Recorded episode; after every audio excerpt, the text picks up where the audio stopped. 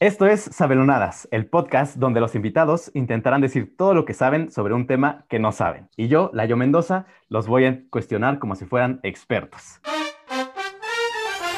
Sabelonadas. Estelarizada por Layo Mendoza.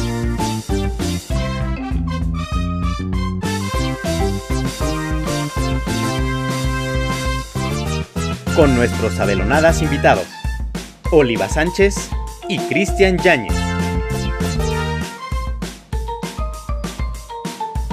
Con la participación especial de Romeo Ramos como Sabelo Todo. Hoy presentamos el Bitcoin. Pues bienvenidas y bienvenidos a este segundo episodio. Poco a poco vamos avanzando y pues obviamente yo sigo muy emocionado. ¿Cómo están nuestros invitados del día de hoy? Muy bien. Nerviosa. Emocionado. Excelente. Pues ya más o menos conocemos la dinámica, de todos ahorita la voy a explicar porque pues todavía estamos en el segundo episodio, entonces la voy a explicar rápidamente. Cada semana voy a traer a dos invitados que no tendrán ni idea de cuál va a ser el tema sorpresa de esa semana. Y sin embargo, yo los voy a entrevistar como si fueran unos verdaderos expertos que llevan toda la vida estudiando este tema pero no se preocupen, van a tener cinco minutos para investigarlo y pues la parte divertida es que después de esos cinco minutos yo los voy a entrevistar, les voy a hacer muchas preguntas y pues ustedes tendrán que eh, inventarse lo que puedan en base a lo que leyeron. Van a tener que pues intentar responder y hacerlo como si fuera la verdad absoluta. Entonces, pues esa es la, la dinámica. El día de hoy tenemos como invitados a Chris y a Oli. ¿Cómo están? Pueden presentarse rápidamente quiénes son, a qué se dedican. Vas, Oli. Ya desde el inicio aventando la, la, bolita. sí, oye. Bueno, pues yo soy Oliva Sánchez. Este, esos son mis perros. Tengo 28 años. Mm, estudié ingeniería en biotecnología y pues estoy muy emocionada. Gracias por invitarme. ¿Qué tal tú, Cris? Y pues yo soy Cristian Yáñez, 28, casi 29 años. Y soy un camaleón que estudió eh, ingeniería en producción musical, pero hace mercadotecnia y programa cosas web. Entonces hay un poco de todo. Y también muy emocionado de estar el día de hoy aquí. Muy bien, pues a ver si todo este camaleoneo te sirve para el tema de hoy, que está interesantemente complicado y nos vamos a divertir mucho porque justamente encontré una cita de un comediante que se llama John Oliver que dice que este tema es todo lo que no entendemos sobre el dinero combinado con todo lo que no entendemos sobre las computadoras y el Internet. Va a estar interesante, preparen sus celulares porque el tema de hoy es el Bitcoin. Entonces ya saben, van a tener cinco minutos para buscar todo lo que puedan sobre el Bitcoin y cómo funciona. Y nada más les digo que tuve que ver tres videos como de 20 minutos cada uno para entender un poquito de qué funciona. Entonces, a ver cómo les va a ustedes investigando cinco minutos. A la cuenta de tres. Una, dos, tres. Van cinco minutos para investigar todo lo que puedan sobre el Bitcoin.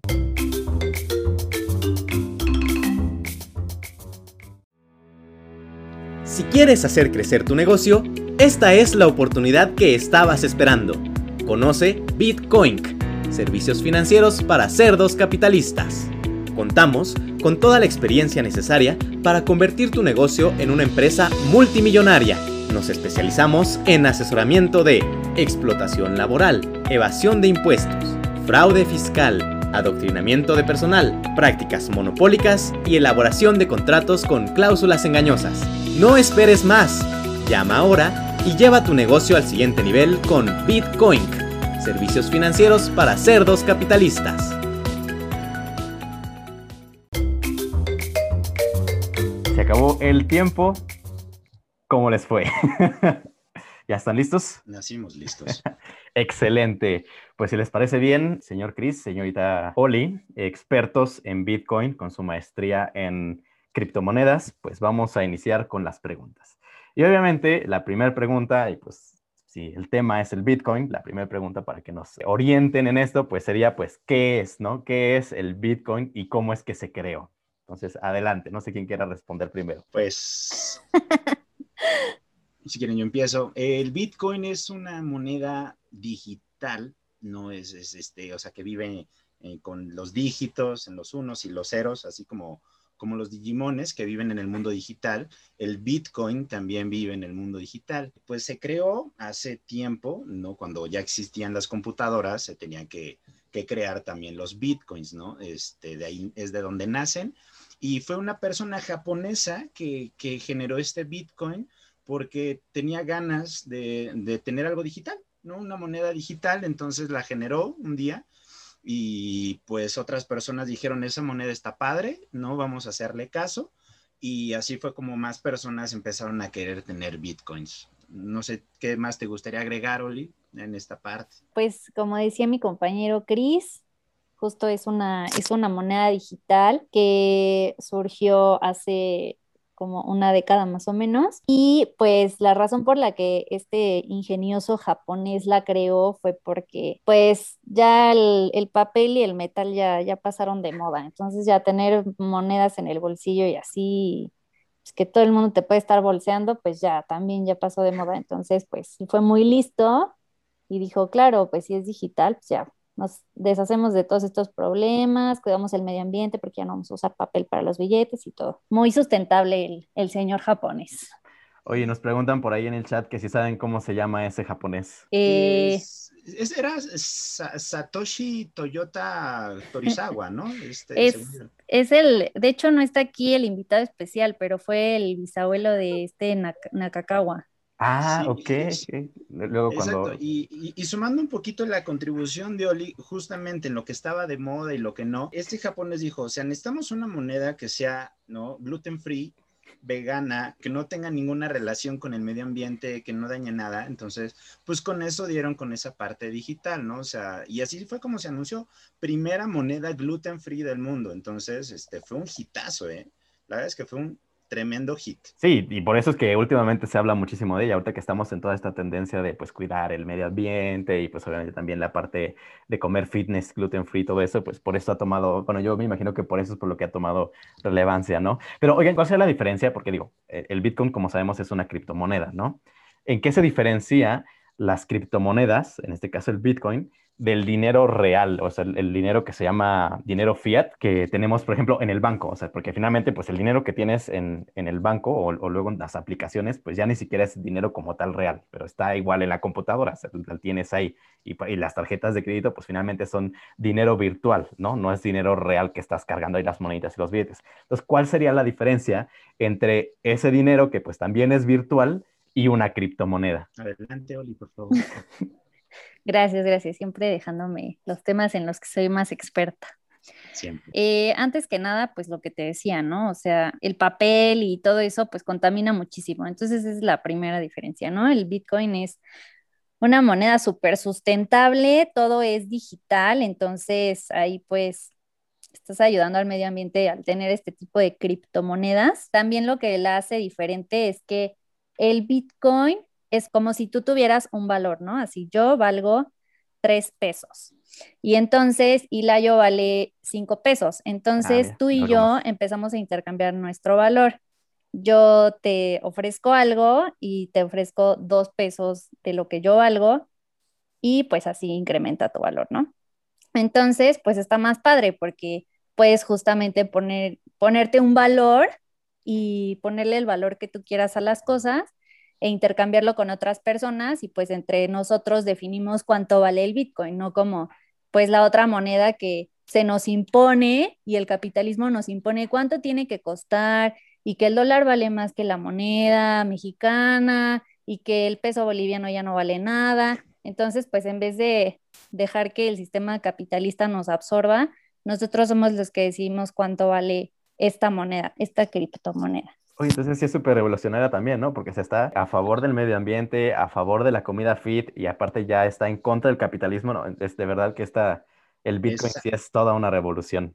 ¿Tú qué nos dices, volvemos, volvemos a lo mismo, porque justo, o sea, había antes muchas otras monedas digitales, pero estaban repletas de gluten y aspartame y otras cosas así súper dañinas. Y por eso se volvían lentas las compus, ¿no? También. Exactamente. Toda la grasa había muchos virus informáticos también ahí, entonces, este, no, la verdad es que esta fue la primera moneda libre de aspartame, gluten free, este, ácido monosódico y todas esas cosas dañinas. que por fin nos permiten tener una moneda decente. Oigan, y bueno, digo, ya, ya que entendimos la diferencia de, de, las monedas cerdocapitalistas normales a esta criptomoneda que pues es a todo dar, ¿cómo funciona? Eh, ¿Cómo, cómo funciona todo este sistema? Porque obviamente pues para estar en la, en la, en la red y el hecho de que pues cualquiera pueda hacer transacciones y demás, pues tiene que haber una forma para que sea seguro, ¿no? Y no te lo roben. ¿Cómo, cómo es que funciona el, el, Bitcoin? Fácil, fácil. Esa, esa pregunta yo me, yo me la he hecho porque es muy sencillo responder a eso. O sea, uno tiene su carterita digital, ¿no? Donde metes tus bitcoins. Entonces, pues e, es, tu cartera segura, ¿no? Entonces, pues tú tienes tu cartera. Si, si guardas bien tu cartera, pues no te la van a robar, ¿no? Así como en el mundo real, no, no te pueden robar tu cartera si la guardas bien. ¿Y cómo sería guardarla bien? ¿Dónde la puedo guardar para que no pues, me la roben? La guardas en tus carpetas digitales, en tu. Pensé que debajo de la cama. Este, no, no, no recomiendo en, debajo de la cama, pero lo puedes guardar en tu Dropbox, o si quieres en tu Face, también lo puedes guardar en tu Face. Mientras veas un lugar donde es seguro, lo puedes guardar ahí y ya nada más sacas de tu monedero cuando quieras gastar en algo, ¿no? Te compras unos tenis con unos bitcoins y pues ya lo gastas. Es una combinación un poquito compleja de unos y ceros, obviamente unos y ceros gluten free, pero que ayudan a que se pues, pueda juntar todo esto para el Bitcoin. Sí, como les decía hace rato, pues justo este japonés, en serio, era un visionario. Imagínense, él también, de hecho, se basó un poco en nuestra cultura cuando se enteró que nosotros guardábamos todo nuestro dinero así en billetes abajo del colchón, dijo, no puede ser, o sea, imagínate si se meten a tu casa y te roban todos los ahorros de tu vida porque los tenías en un papel impreso. Justo lo que hizo fue, como dice este Chris, pues crear una cartera digital, tú la guardas en donde nadie la vaya a ver y entonces aunque se metan a tu casa a robar, aunque te asalten en la calle, nadie te puede robar tus bitcoins, o sea, son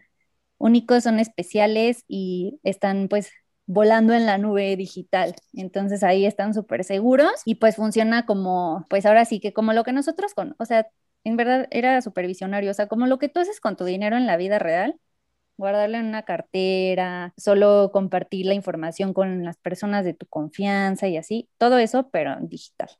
Sí, y, realmente, un poquito, un poquito fuera del tema, pero es revolucionario. imagínate lo que era organizar las tandas de dinero entre los amigos de forma física y tener que ir a cobrarle la tanda porque ya te toca el número. Ahora eso lo hacemos digital, o sea, eso es una magia.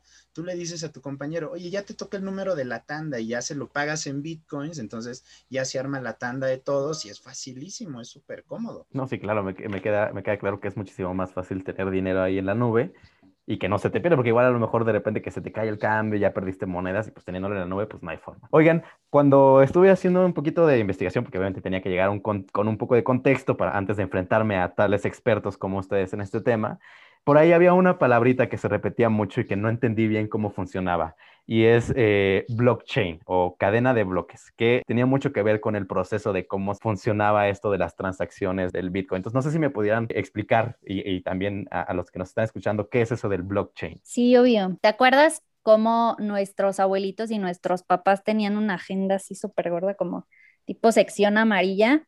con todos los nombres de sus amigos y sus teléfonos, pues es algo muy parecido. O sea, es como si fuera una sección amarilla digital donde cada quien tiene un número asignado único como una huella digital y solo ese es tu Bitcoin, o sea, no puedes andar husmeando, ¿no? En otras carteras de otras personas.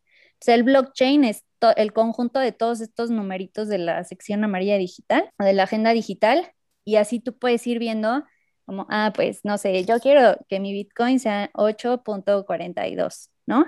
Entonces te metes aquí y ves que ese ya existe. Entonces, es, también es una forma, pues, de que no haya fraudes, de que nadie se esté lavando el dinero ni robándose tu Bitcoin, porque pues cada uno tiene su numerito. Entonces, tú te puedes meter al blockchain y ver que el que tú quieres no esté ahí, para que no haya problemas y no haya como fraudes ni cosas raras. O sea, cualquiera puede meterse y decir, ah, yo, la, yo quiero tener siete bitcoins y si, si nadie más tiene siete, yo lo puedo tener. Ajá, o sea, a cada, a cada bitcoin se le asigna como, pues como decía Chris, ¿no? Es algo aquí súper tecnológico y digital. Entonces a cada uno, o sea, hay un algoritmo que te dice, este va a ser, esta va a ser tu clave, ¿no? Así como, ah, como tu NIP. Exacto.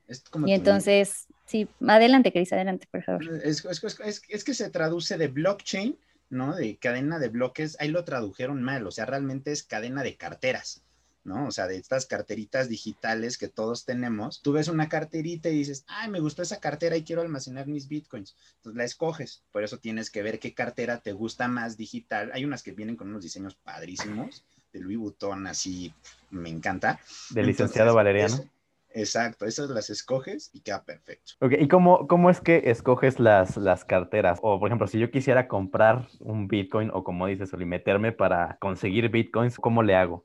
¿Cuál es el proceso para conseguir bitcoins y carteras, en este caso con diseños muy chidos? Oli, ¿quieres responder? Ah, bueno, pues yo iba a decir que pues aquí, este, millennials y generación Z, pues está súper fácil. O sea, en tu celular escribes bitcoin descargas la aplicación que más te guste con el icono, tu icono favorito de diseño y ahí le pones crear cartera y ya, esa es la forma en la que obtienes las carteras. No sé si Chris, que también pues conoce varios avances tecnológicos de Bitcoin, sepa de otras formas de e, obtener carteras.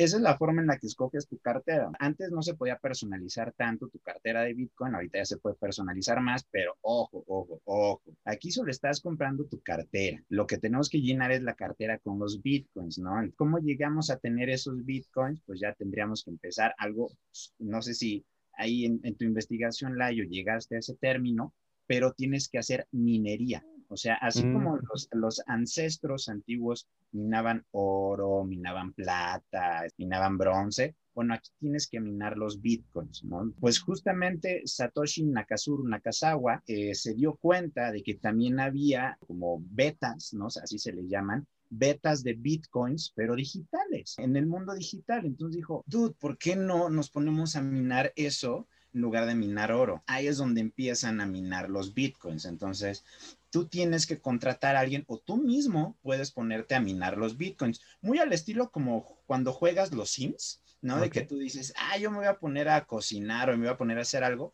Puedes tener tu personita y le puedes asignar esa personita digital que se ponga a minar los bitcoins. Entonces lo dejas en la noche minando ya te despiertas y dices, ah, ya te encontré tantos bitcoins. Entonces, es como una suerte de juego también, ¿no? ok, ok. entretenido.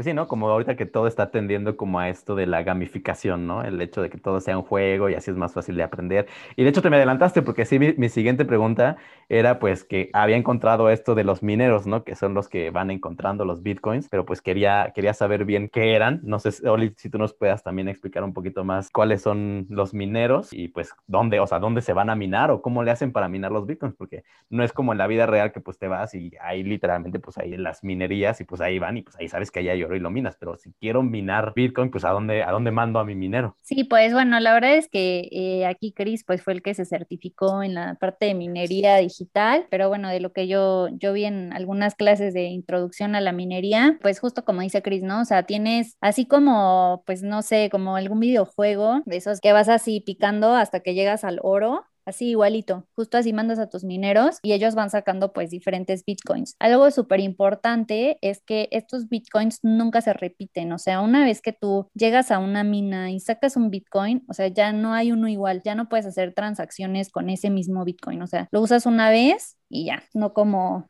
no sé, los calzones, ¿no? Que les das la vuelta y los las veces que quieras. Aquí es Bitcoin que usas, Bitcoin que ya no se puede usar. Entonces, y luego los revendes por internet y alguien más los usa. Bueno, eso solo los Ajá. O sea. Tú puedes, eh, tú puedes, ponerlo en internet, pero no sé si te lo van a comprar.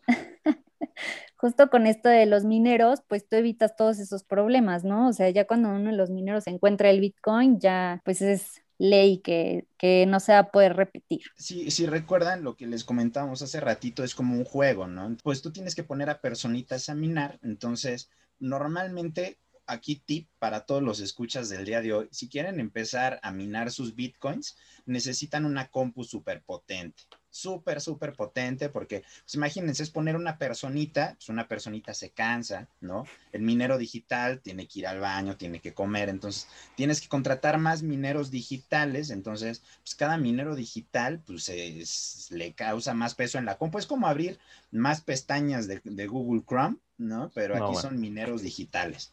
Entonces, Oye, entonces es como si fuera una especie de Tamagotchi de, mineros, así ahí los tienes. Los Ándale. Exacto, Muy bien, Entonces, por eso es una compu bien fregona que, pueda tener muchos tamagotchis de mineros digitales que estén ahí picando todo el día, cantando I ho, I ho, minando, voy a, triunfar. Ya con eso tú puedes tener Bitcoin. Entonces, tip para todos los escuchas, compus fregonas igual a muchos bitcoins. ¿Estos mineros lo hacen de a gratis o también les tienes, les das un porcentaje de los bitcoins que encuentras o cómo funciona esa, esa parte? Porque también me suena raro porque si dijimos que era anticapitalista y, en pro del medio ambiente, pues a mí la minería la verdad me suena a completamente capitalismo y en contra del medio ambiente. Entonces, ¿cómo, cómo funciona esta relación? Sí, bueno, pues justamente como tú dices, la yo, la minería, pues en la vida real es una de las cosas más contaminantes y uno de los procesos menos sustentables para el ser humano. Sin embargo, esto al ser de forma digital, solo es programar algoritmos. Entonces, realmente, pues no estás contaminando al medio ambiente, lo estás haciendo de forma sustentable. en vez de mandar a un minero a que a las minas de Puebla, que esté ahí picando y todo, te mandas un algoritmo digital. No, no, hay como no, es que haya realmente un minero ahí picando, sino es, okay, ya. Sí, sí, sí, obvio.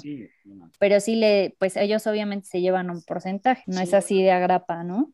depende de las prestaciones, pero justo, o sea, como siempre hemos visto, o sea, se busca que todos sean las mejores prestaciones, se les paga hasta la primaria y secundaria de los hijos del minero digital, entonces, increíble. Sí, o sea, y y pues también una forma pues de motivar, de en que los mineros se motivan a, obtener más bitcoins es pues justo eso, ¿no? Ellos se llevan una parte, entonces mientras más bitcoins se encuentren, pues más ganan. Claro. Es un ganar-ganar para todos. Oigan, y ya que estamos como justamente contrapolando estas cosas de capitalismo, no capitalismo, medio ambiente, contra medio ambiente, la parte del gluten free, hay, hay una duda, porque ahorita hay una pregunta que están mencionando mucho en el chat, que me causa conflicto si estamos hablando que el Bitcoin no tiene gluten, ¿por qué hablan acerca de Bitcoin Pizza Day? ¿Es como pizza sin gluten o, qué es eso del Bitcoin Pizza Day? Muy interesante pregunta, muchas gracias por hacerla. Pues mira, justo es todo lo contrario, es, es como una forma de representar toda esta revolución contra el gluten. Es un movimiento que se hizo en el que justo ese día del, del Bitcoin Pizza Day, pues todos los que tenemos Bitcoins colapsamos el mercado de las pizzas. Compramos todas las pizzas que existen, que pues el Bitcoin, como te decía, vale lo que nosotros queramos. Entonces nos adueñamos de todo el mercado de las pizzas y ese día nadie puede comer pizza. Todo el mundo es gluten free ese día. Entonces es como una forma de, pues sí, como una revolución contra el capitalismo, así de forma pacífica. Todo el, esto del Bitcoin, pues es algo muy pacífico justo también pues para evitar guerras y así, que ya sabes que el dinero pues solo provoca guerras y peleas, ¿no?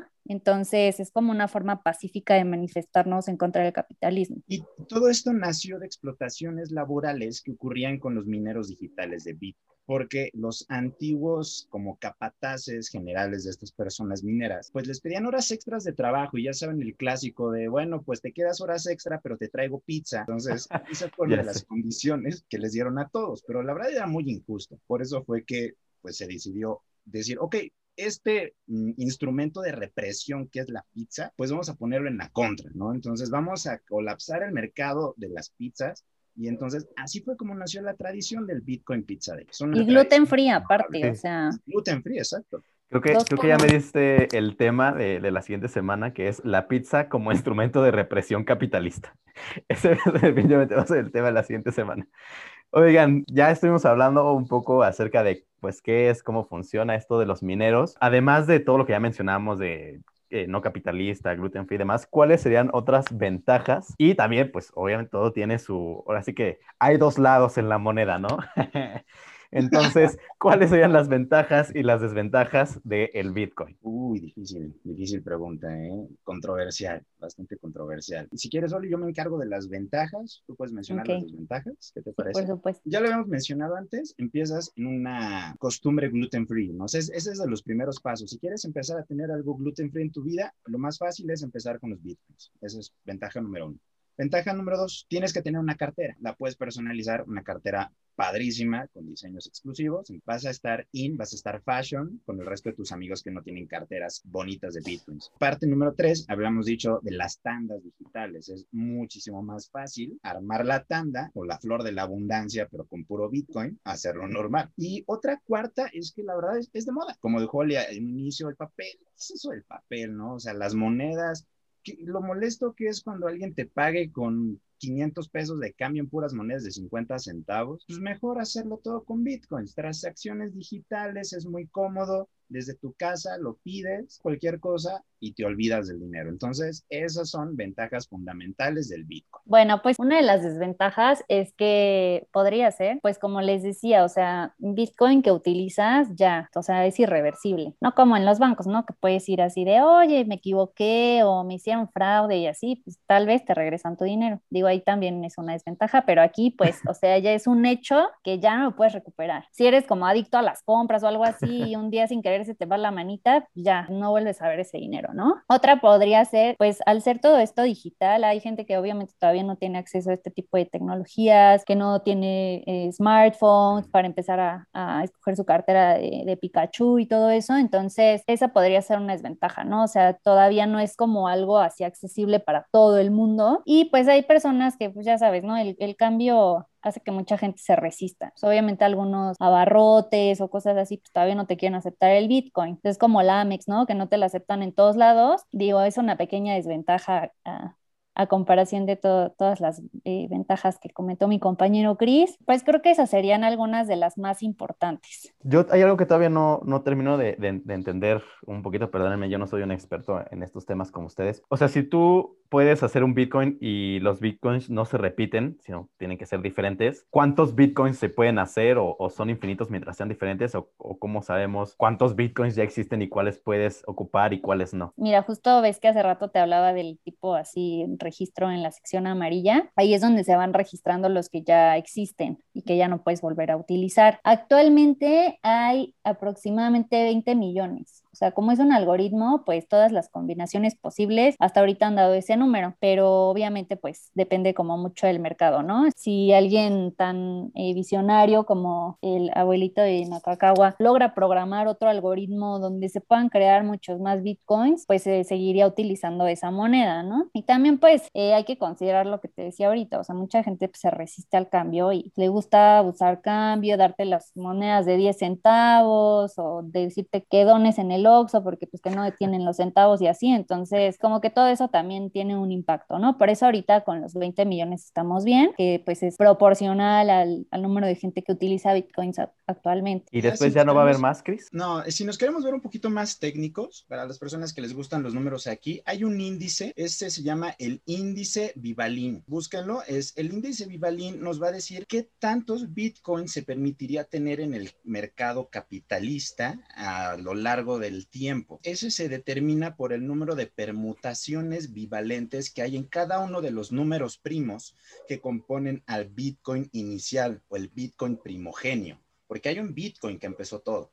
Entonces, con el índice Vivalin, uno se puede dar una idea aproximada de cuántos bitcoins podría haber a lo largo de la historia. Bueno, obviamente son cálculos muy complejos, sí se puede calcular, pero la verdad es que toma mucho tiempo. Me cae que si no supiera que son expertos, dirías que, diría que estás inventando todas esas palabras tan rimbombantes que nos dijiste ahorita. Perdón, Oli, ahora sí. ¿Qué nos no, está bien que, pues justo eh, como les decía, o sea, necesitamos que haya otro visionario. Yo sí esperaba que estuviera aquí este, nuestro invitado especial, el, el bisnieto de, del creador del Bitcoin, porque pues no sé, tal vez él está preparando para poder crear este, este algoritmo que menciona Chris, que llevaría mucho tiempo, o sea, se necesita un genio, la verdad. Sí, claro, y pensar en todos estos algoritmos y permutaciones y quién sabe qué tantas palabras nos dijiste que ya aprendimos nuevas hoy. Claramente se necesita un genio para todo esto. Pues bueno, ya para, para cerrar, ¿a cuánto está el, el Bitcoin en cuanto a pesos mexicanos? ¿Cómo está nuestra moneda en comparación con el Bitcoin? Pues actualmente está como en 8 mil dólares. La verdad desconozco la paridad de hoy. Pues ahí este, nos pueden ayudar a hacer el cálculo. Nada más lo multiplicamos por 20 punto y algo que esté el día de hoy y ya más o menos. Pero pues te digo que está así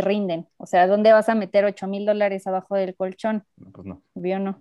Un Bitcoin es mucho más cómodo. Y aparte, pues no lo, no lo tienes aquí, sino, porque imagínate un Bitcoin que valga 8 mil dólares, pues tendría que ser un Bitcoin así como enorme, ¿no? Si está en la nube. Sí, pues por eso Chris les decía lo de las compus, pues súper poderosas, o sea, imagínate. Si tengo tres Bitcoins así gigantes de 8 mil dólares, ¿dónde las guardo? Entonces, de primero necesito conseguirme una computadora potente antes de poder tener Bitcoin. Y, después una cartera así como pues, también de alto nivel, si no, ah, así una de Pikachu como la que decían acá, la que decía Rubén, solo te cabe un Bitcoin. Pues bueno, ya para cerrar, ustedes díganos, ¿qué recomiendan? ¿Sí, sí vale la pena invertir en Bitcoins o, o mejor nos esperamos? ¿O cómo pinta el panorama para el Bitcoin en estos próximos años? La verdad es que pinta bastante bien. Lo que les dijimos, ya eh, les dimos unos cuantos tips, ¿no? echen de mucho valor porque este conocimiento que tenemos Sol y yo y que les acabamos de dar vale mínimo un Bitcoin. La verdad es que sí vale bastante, aprécenlo y, vayan, o sea, el Bitcoin es, es una buena inversión, si les conviene, en lugar de esas cosas del seguro, del Infonavit y otras cosas que la verdad no funcionan, el Bitcoin es seguro, ¿no? O sea, no hay nada más seguro que un montón de trabajadores mineros organizados, ¿no? Sacando monedas del mundo digital con buenas prestaciones,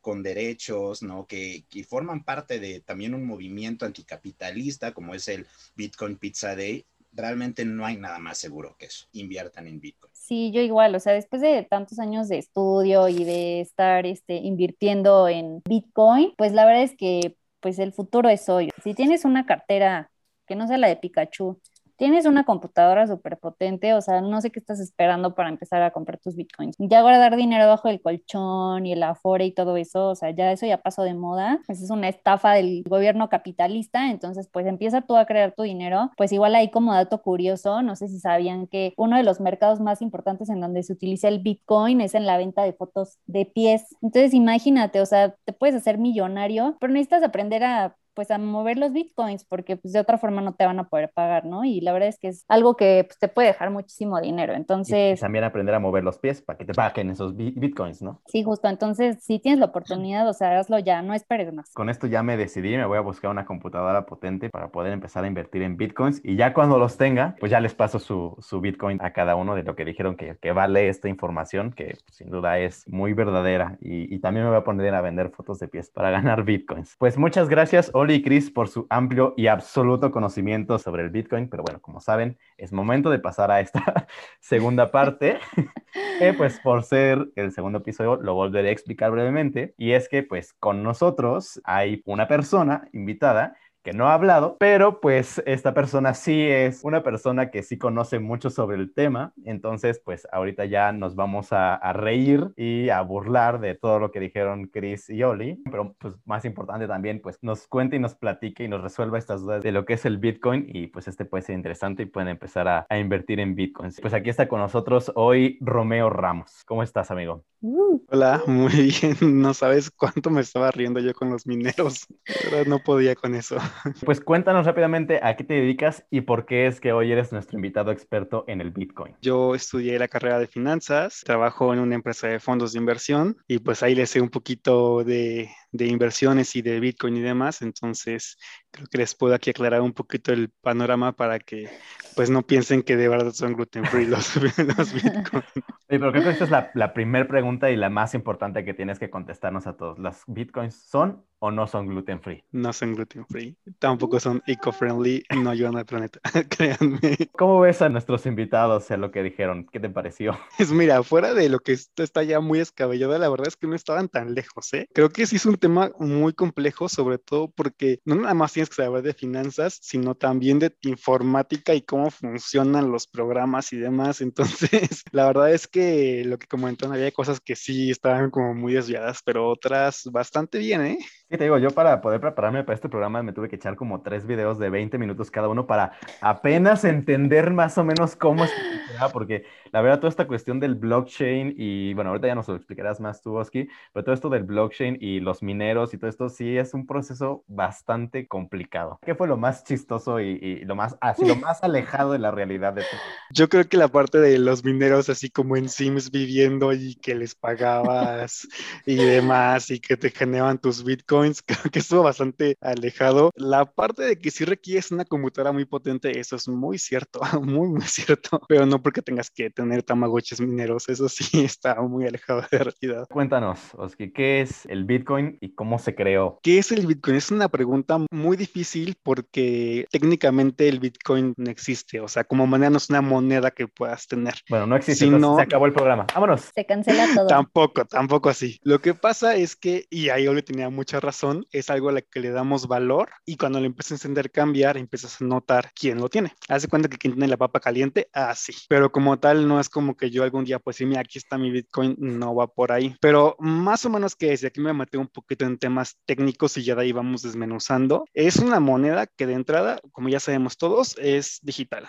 o sea, completamente digital, pero funciona bastante similar al cash, al efectivo, ya ahorita les cuento por qué. Es descentralizada, o sea, que no tiene a nadie que la regule, no tiene un gobierno detrás que la respalde, ni nadie que diga qué hacer, cuántas emitir, ni nada. Y algo también muy importante es que por eso mismo está fuera del marco legal, o sea, no hay un gobierno que te respalde, ni que pueda hacer frente a alguna estafa o algo así con bitcoins. Entonces, pues también eso le da gran parte de su riesgo, ¿no? O sea, si alguien te roba tus bitcoins, bitcoins no vas a poder ir con ningún juez a que te los demande porque no existe en la ley, no, ahí hay un vacío muy grande. De hecho, ahí básicamente el bitcoin se usa pues por el principio de legalidad que te dice que lo que no está prohibido está permitido, pero no hay ninguna ley en ningún país que las regule. De hecho, varios países los prohíben por eso mismo. Entonces, creo que eso es un poquito de, de lo complejo. Para justamente que entendamos cómo, cómo funciona el bitcoin, vamos a ver cómo se creó, o sea, cuál fue la lógica de este japonés que comentan que creó los Bitcoin para crear estos Bitcoin. Dato curioso, no se sabe quién es, o sea, se sabe que se creó bajo el nombre de Satoshi Nakamoto, pero no se sabe si es una persona, un grupo, no se sabe quién fue quien creó. Sí, y fíjate que eso es bien curioso porque de verdad lo que el paper que publicó Satoshi Nakamoto en 2008, en donde viene cómo se estructura pues a nivel programático esto, es oro puro, o sea, yo creo que sienta las bases para lo que va a ser el futuro. Y nadie sabe quién es. Se asume que es un grupo de personas porque creen que una sola persona no pudo haber hecho tanto trabajo, ¿no? Pero sea una persona o sean varias, nadie sabe quién es. Es más, pudo haber sido Diosito quien nos puso aquí el Bitcoin como regalo y nadie nunca se va a enterar de eso porque ya desapareció. Después de que me los primeros Bitcoins ya nunca volvió a aparecer. Entonces, pues este Satoshi quedará en la posteridad como quien nos dio es, esta gran moneda llamada Bitcoin y pues nunca sabremos más de esta o esas personas. Por ahí dicen en el chat que fue Confucio. la pues no, no, lo sé y no, no podremos saberlo. Pero como les comentaba, en 2008 en un foro de criptografía, que eso es muy importante, la criptografía, un usuario con un seudónimo que era Satoshi Nakamoto publicó un paper en el que establecía como una teoría para crear una base peer-to-peer en la que se pudiera generar de manera descentralizada, en la que todos los participantes colaborarán, una red segura en la que se pudiera intercambiar cambiar algo. Y unos meses después regresó y creó la primera red y la llamó Bitcoin. Y lo que propuso intercambiar fue justamente una moneda, una moneda virtual. Ahora, aquí dos puntos muy importantes que es donde ya nos empezamos a meter en temas que dices, what the fuck, no sé qué es esto. Es uno, que es una red peer-to-peer. No sé si se acuerdan cuando ocupábamos eh, LimeWire y torrents y demás y así. Pues básicamente eso es una red en la que todos los participantes contribuyen. No hay un, un servidor central. Cuando, por ejemplo, cuando tú quieras descargar ahí una, una cancioncilla por ahí, pues todos los que estuvieran conectados, que tuvieran esa canción en su computadora, contribuían para subirla y mandártela y así es más o menos como funcionaba. Básicamente eso es como la estructura base del Bitcoin y le sumas la criptografía, que la criptografía no es más de codificar, ¿no? O sea, hacer códigos que te permitan encriptar cosas y que sean seguras. Y ya teniendo esta combinación, pues tienes pues esta bomba que, que se crea que básicamente se creó con el nombre Bitcoin. Esa es como la teoría que nace como el blockchain. Para explicar el blockchain, aquí vamos a hacer una pequeña analogía, porque la verdad es que es algo tan técnico que me podría pasar aquí tres horas y créanme que no acabo y tampoco me entiende. Y no, Entonces, nos da para, para, tener un episodio tan largo. Sí, no, tampoco. Como decía hace rato eh, Chris, que pues a lo mejor aquí puedes manejar tu tanda dentro de los Bitcoin, vamos a imaginar que hacemos eso. Estamos en una sala, nosotros cuatro, y decidimos pues crear pues una red, ¿no? De intercambio, una tanda. Entonces, claro, todos sabemos que el pues es bien, bien ya ¿no? Y que siempre nos va a querer así como transear. Pues para que no nos haga chanchullo, pues decimos, ok, cada quien va a tener su propia libreta y va a anotar ahí.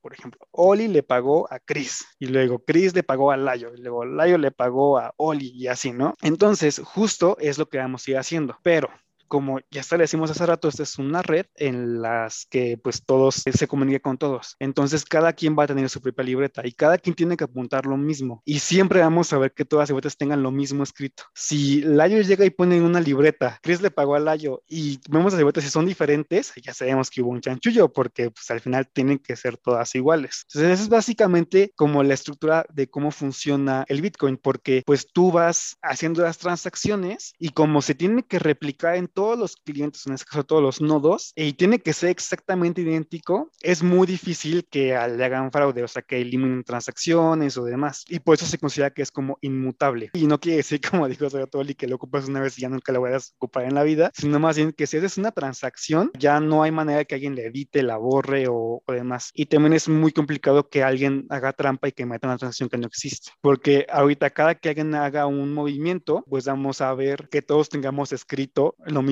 Otra cosa muy, muy importante. ¿Cómo sabemos que, que sí es seguro, no? Porque como les decía, pues aquí tenemos un tema de encriptación. El tema de encriptación, como lo, lo pensaban en su momento que se crearon este esquema de blockchain, es que vamos a tener diferentes bloques. En este caso, por ejemplo, diferentes renglones de la tanda. Y cada uno va a hacer referencia al anterior. Si tú quitas uno, los que quedan, uno va a hacer referencia a otro que no existe y el siguiente va a hacer referencia al de adelante que tampoco existe. Entonces ahí te das cuenta que la red ya se vulneró y que pues eso no funciona y los demás participantes la tachan y la quitan y ya, o sea, eso no, no pasa por ahí. Entonces, este vínculo es lo que va haciendo la cadena de bloques. Cada bloque de, en este caso, transacciones, está ligado al anterior, siempre, siempre. Y conforme van avanzando, de hecho, entre más avancen, pues es más seguro, porque no tienes que modificar no tienes que modificar varios. Pero ahora, ¿cómo te aseguras de que de verdad sean inmutables, ¿no? que no los vayan a poder modificar? Pues les pones un password, que es un hash. Un hash es básicamente una línea de caracteres súper larga que siempre mide lo mismo y es aleatoria.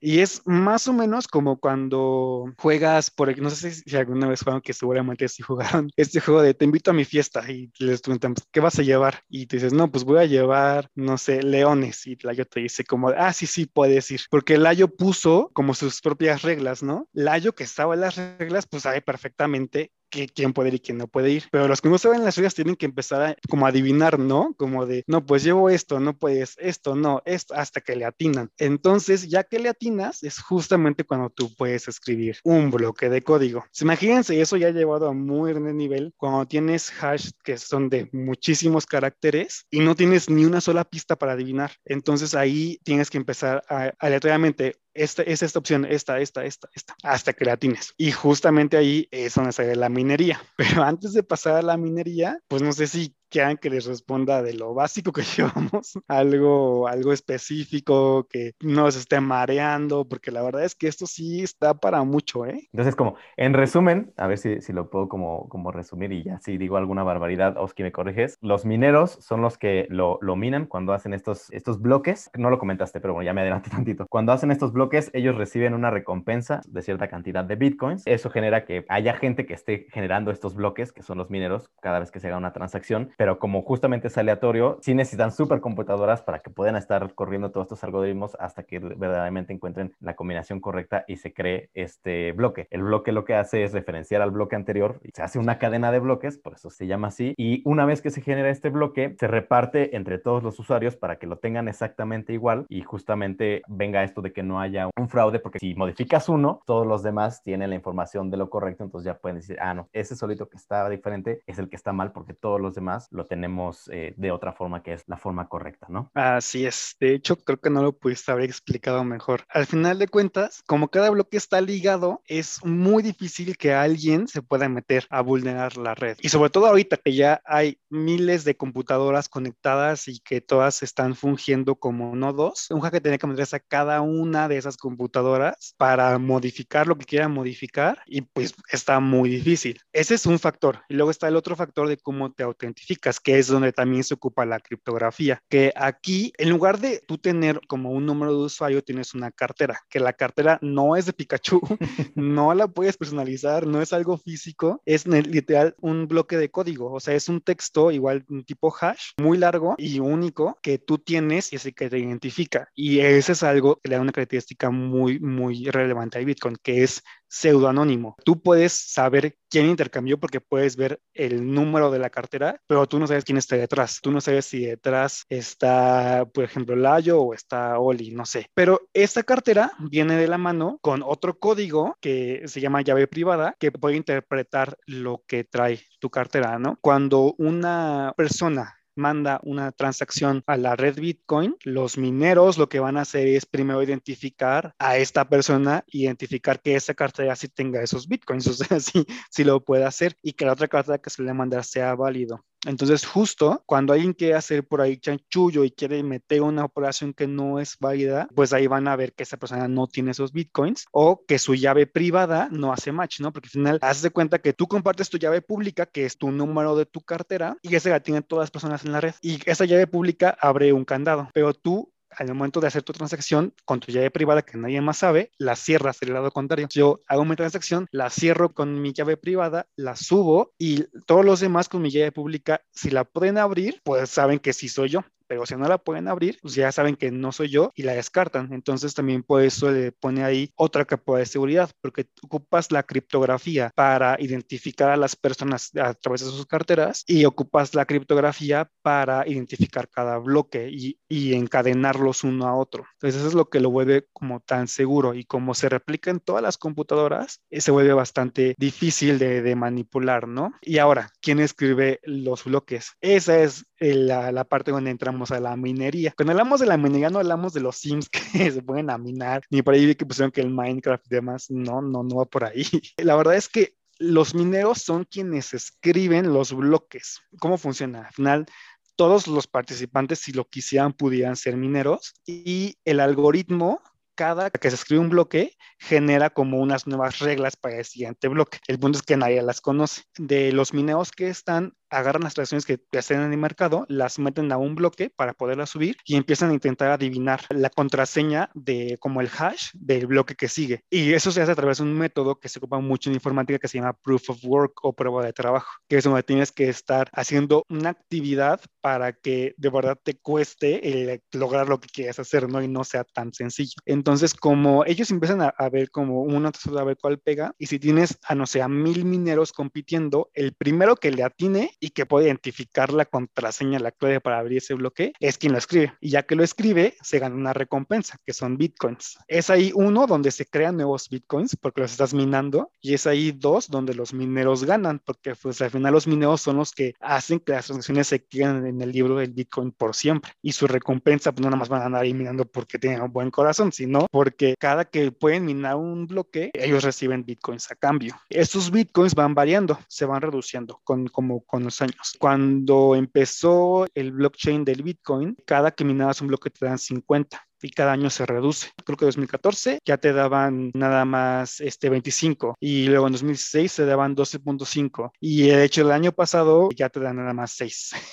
6 bitcoins cada que, que, minas un bloque. Eso es relevante porque pues, al final los mineros cada vez tienen menos incentivos para estar minando. Y ahora, si todo el mundo puede intentar minar, pues ¿cómo te aseguras que no todo el mundo mine? Ahí es donde viene otra característica de, este protocolo llamado blockchain. Los acertijos se podría decir se vuelven más complicados dependiendo de cuántas personas estén intentando hacerlos, para que estadísticamente cada 10 minutos se pueda descifrar el siguiente bloque. El problema es que como desde que empezó en 2010 hasta ahorita hay más y más gente, se han vuelto más complicados y al principio tú podías agarrar tu laptop y con un pequeño este, programita podías empezar a, iterar y a probar. Ahorita ya te da, ahorita ya tienen granjas enormes con servidores eh, de Bitcoin. Y eso lo vuelve un tema pues mucho más complejo porque tienes tantas computadoras en el mundo tratando de minar los bitcoins que una gastas un chorro de electricidad. De hecho, para minar cada bitcoin gastas electricidad que se gasta una familia promedio en una semana.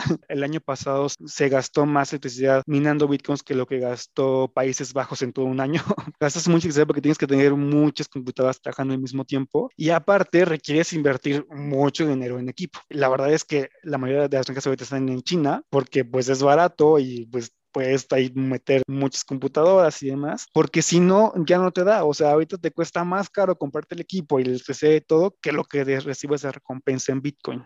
O sea, minar se está algo muy complicado, pero hasta ahorita sigue funcionando, la gente sigue minando y entre más personas anónimas vayan escribiendo el, el, en el libro de los Bitcoins como cada bloque, pues sigue funcionando y sigue siendo seguro. Y ese es un punto importante porque como no tienes un intermediario en, en el proceso, pues te puedes asegurar de que si es algo justo, ¿no? Si es algo que funciona por ahí, sabes que es hasta cierto punto seguro. Para que esto no se vuelva un monólogo y resolviendo una de las preguntas que decían en el chat y que ya después les hice a los expertos, lo que entendí es que cuando se creó el programa y demás, y el código que de hecho es un código abierto, por eso es que cualquiera en teoría puede minar, yo entendí que cuando se creó se, se determinó que solo iban a ser 21 millones, ¿no? De, de bitcoins y justo sí terminaba siendo como un juego, ¿no? El punto era que los mineros al hacer los bloques iban a ir poco a poco extrayendo estos bitcoins hasta que se llegara al límite de 21 millones, ¿no? Pero entonces realmente lo que yo entendí es que las únicas personas que pueden, por decirlo así, generar nuevos bitcoins son los mineros, ¿no? Entonces, más bien, si una persona quiere bitcoins, lo que hace es comprarle los bitcoins a los mineros que ya lo tienen, ¿no? Y más bien de ahí es donde viene el negocio, ¿no? De que los mineros te venden los bitcoins que ya consiguieron ellos. Y pues ya es cuestión del mercado y toda esta cuestión de inversiones de cuánto vale el bitcoin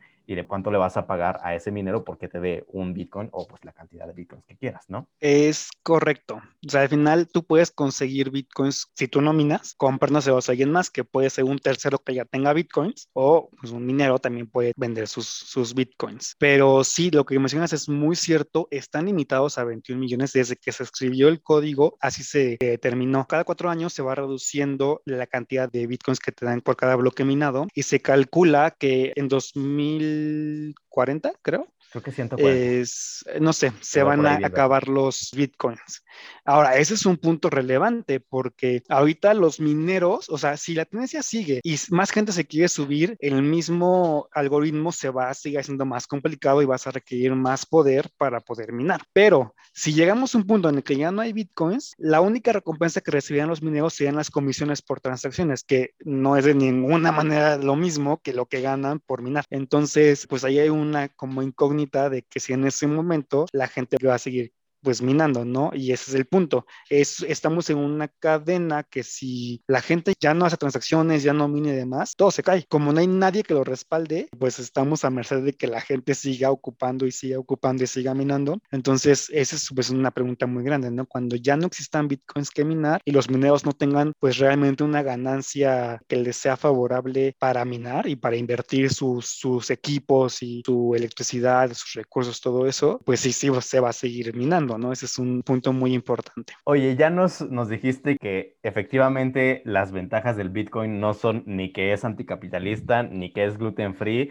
ni que es proambiente. Más bien que las ventajas son que, pues, una parte es esta que tienes el anonimato, que no existe alguien que tenga que estar como ahí de intermediario para ver si sí se puede o si no se puede, que sean ya sea los bancos o instituciones financieras. Pero, ¿qué otras ventajas podrías decirnos que tiene el Bitcoin? Claro, una ventaja muy importante que tiene en general las criptomonedas, porque pues recordemos que el Bitcoin solamente es una de las muchas criptomonedas y es algo que comentó Oli en una alegoría bastante interesante. No es lo mismo tenerlas abajo de tu colchón que tenerlas en, pues, en un lugar digital, que si bien es algo que ya nos dan, por ejemplo, ahorita los bancos, tiene una ventaja que tú puedes hacer transacciones libremente. O sea, por ejemplo, si yo ahorita en mi cuenta de banco quisiera mandar dinero a Colombia o Argentina o a España, el banco se va a cobrar su comisión bien dada, porque va, a tener que ocupar la infraestructura internacional y demás, y así, y las regulaciones, y luego mi, mi dinero va a pasar seguramente por diferentes filtros y demás. Y con el Bitcoin no, o sea, es instantáneo y es en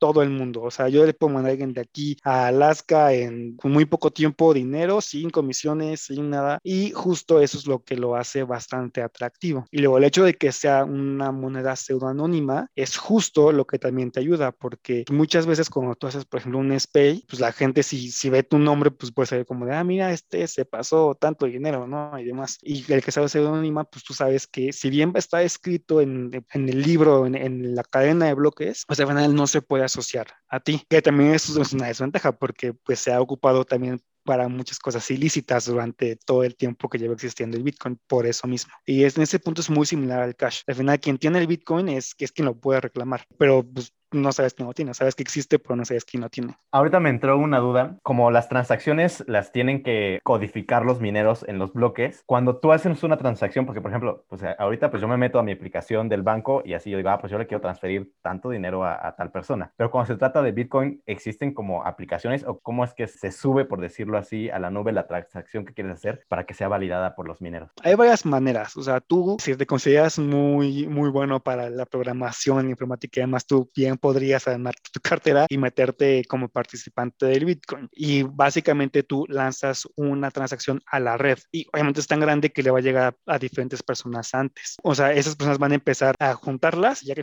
muchas, van a empezar como a minarlas, ¿no? Pero tú también puedes, a, través de, de, casas de bolsa, virtuales y demás, puedes ser participante. Por ejemplo, aquí en México tenemos Bits y tenemos algunas otras eh, aplicaciones que te prestan su infraestructura para que tú puedas abrir una cartera y ahí tú puedas empezar a tener tus Bitcoins. Obviamente ellos también se llevan ahí sus respectivas comisiones, pero te ahorran el lío de tú tener que meterte ahí a programarle todo eso y así. Y bueno, tú, ¿qué dirías con respecto a esta cuestión de si conviene o no invertir o, comprar Bitcoins? Es complicado, sobre todo por una sencilla pregunta, ¿cuánto vale un Bitcoin? Recordemos que cuando estamos hablando de dinero normal, que como lo mencionaste muy bien al principio, se le conoce como dinero fiat, estamos hablando de dinero que está respaldado por un país y ese país tiene una economía que crece, genera eh, un Producto Interno Bruto, tiene reservas, todo ese tipo de cosas, ¿no? Si hablamos de dinero normal, pues al final los bancos centrales de los países son quienes emiten el dinero. Ahora, no pueden hacer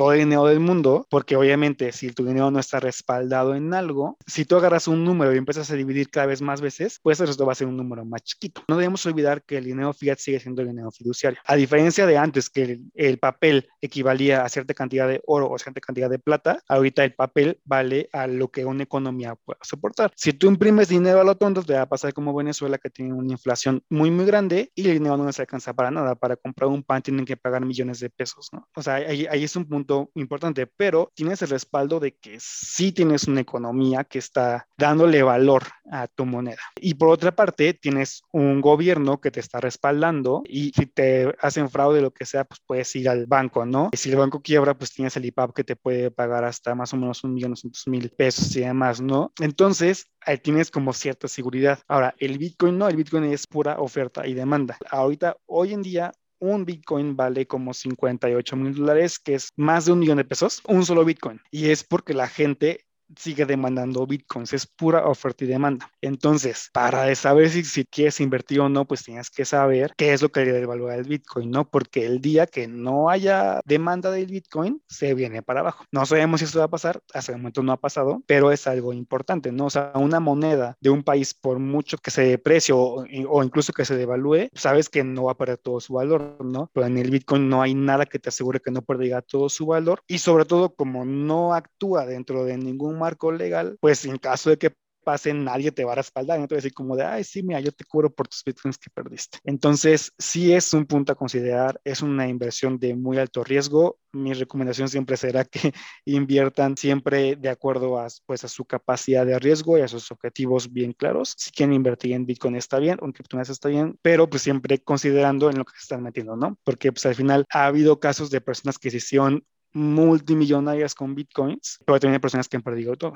Algo muy cierto es que puedes ganar miles de millones y pues puedes perder solamente el 100%, ¿no? Si no te apalancas. Si quieren invertir, pues mi recomendación sería que destinen dinero que no tienen predestinado a otra cosa para que si se pierde ese dinero, pues ya no les pasó nada, ¿no? Y si este sería multimillonarios, pues ya me invitarán ahí un carro o algo así, ¿no? Como hay una recompensa. Ya para cerrar y que nos queda la duda a todos, si sabes qué es eso del, del Bitcoin Pizza Day. Es algo muy gracioso porque más o menos cuando estamos en el Bitcoin tipo 2010, una de las personas que más como era promotor del Bitcoin, alguna vez publicó que quería pizza y que intercambiaba dos pizzas grandes por 10 mil Bitcoins. Y la gente sí le contestó y al final se consiguió su pizza. Fue algo histórico porque fue una de las primeras transacciones ya como monetarias que se hizo con el Bitcoin, porque si bien en lo que más se ocupa es como para invertir, o sea, como tal como si tú estuvieras invirtiendo en el mercado de divisas, también se puede hacer transacciones y esa fue una de las primeras, ¿no? Y bueno, ya de ahí pues se armó el tren del mame como siempre y pues ahora cada, no sé, creo que es en marzo, no me acuerdo, la gente y sobre todo las pizzerías que ya aceptan pagos con Bitcoin, pues hacen sus ofertas de que y demás y así. Pero pues básicamente es eso. Y bueno, la verdad es que el Bitcoin es, desde mi punto de vista, una piedra angular, ¿no? O sea, imaginemos que el Bitcoin es el invento de la rueda.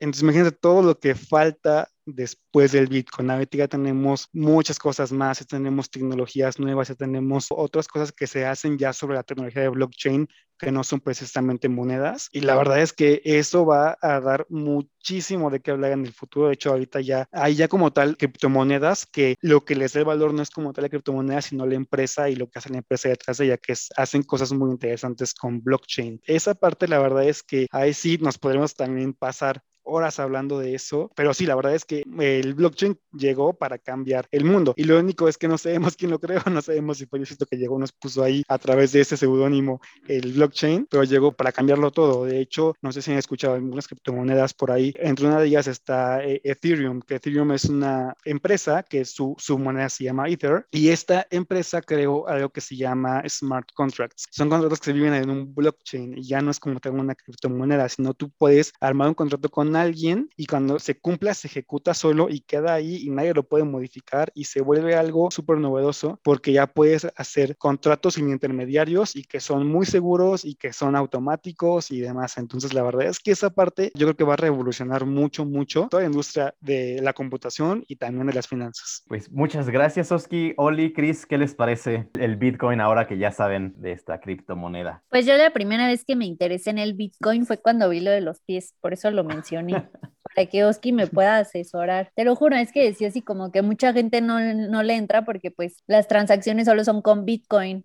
y pues las ignorantas como yo, que no sabemos cómo funciona y cómo se usa y con qué se come, pues justo es, es nuestro obstáculo para ser emprendedora. Pues ya con todo lo que platicó Oski, pues ya aprendí muchísimo. Ya puedes abrir tu cuenta en Bitso y vender tus fotos de tus pies. Sí, ya voy a conseguir una computadora súper poderosa y voy a abrir mi carterita de Pikachu. Está, muy interesante, está cañón. Como dices, se necesita muchísimo tiempo, porque sé que ahorita solo tocamos la capita. Con cinco minutos aparte.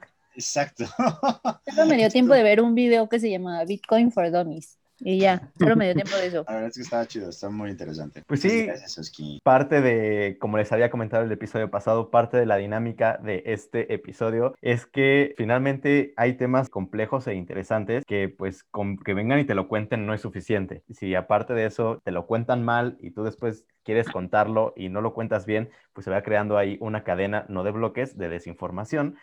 Entonces, parte del, objetivo de este programa, pues es eso, ¿no? Como alentar a la gente a que investigue, que se informe. No le crean a cualquier persona que venga a pararse a decirte, yo soy experto en tal cosa y te venga a decir y a marear con preguntas todas rimbombantes como lo hizo Chris de sus permutaciones y no sé qué tanto. Dualín y yo así, yo no leí eso. Entonces, pues que, que, investigue, y sobre todo, por ejemplo, ahorita, porque el, tema pasado que, que, fue la marihuana, pues a lo mejor no estaba tan complejo, digo, sí tenía todas sus implicaciones, pues ya sean morales, legales y, y, demás, pero pues en este tema que sí es mil veces más complejo y complicado, que tiene que ver, como decía la cita del inicio, que es todo lo que no entendemos sobre el dinero, con todo lo que no entendemos sobre la computadora, pues sí necesitas realmente meterte a investigar, sobre todo si les interesa el Bitcoin, invertir, pues sí métanse muy cañón a investigar cómo funciona, si les conviene y demás, porque pues así nada más platicadito, pues no creo que sea muy sabio el ponerse ya a invertir en Bitcoin. Pero bueno, pues muchas gracias a Chris, a Oli por ser nuestros expertos en el Bitcoin y pues obviamente a Romeo por aclararnos todas estas dudas y abrirnos un poquito más el panorama en este tema que es súper complejo. Como ya vieron, va a haber de, de, todo tipo. Quién sabe qué nos deparará la siguiente semana, pero serán temas interesantes para platicar por aquí. La idea es reírnos un ratito y pues aprender de cosas nuevas. ¿Qué les pareció el tema de hoy? Y pues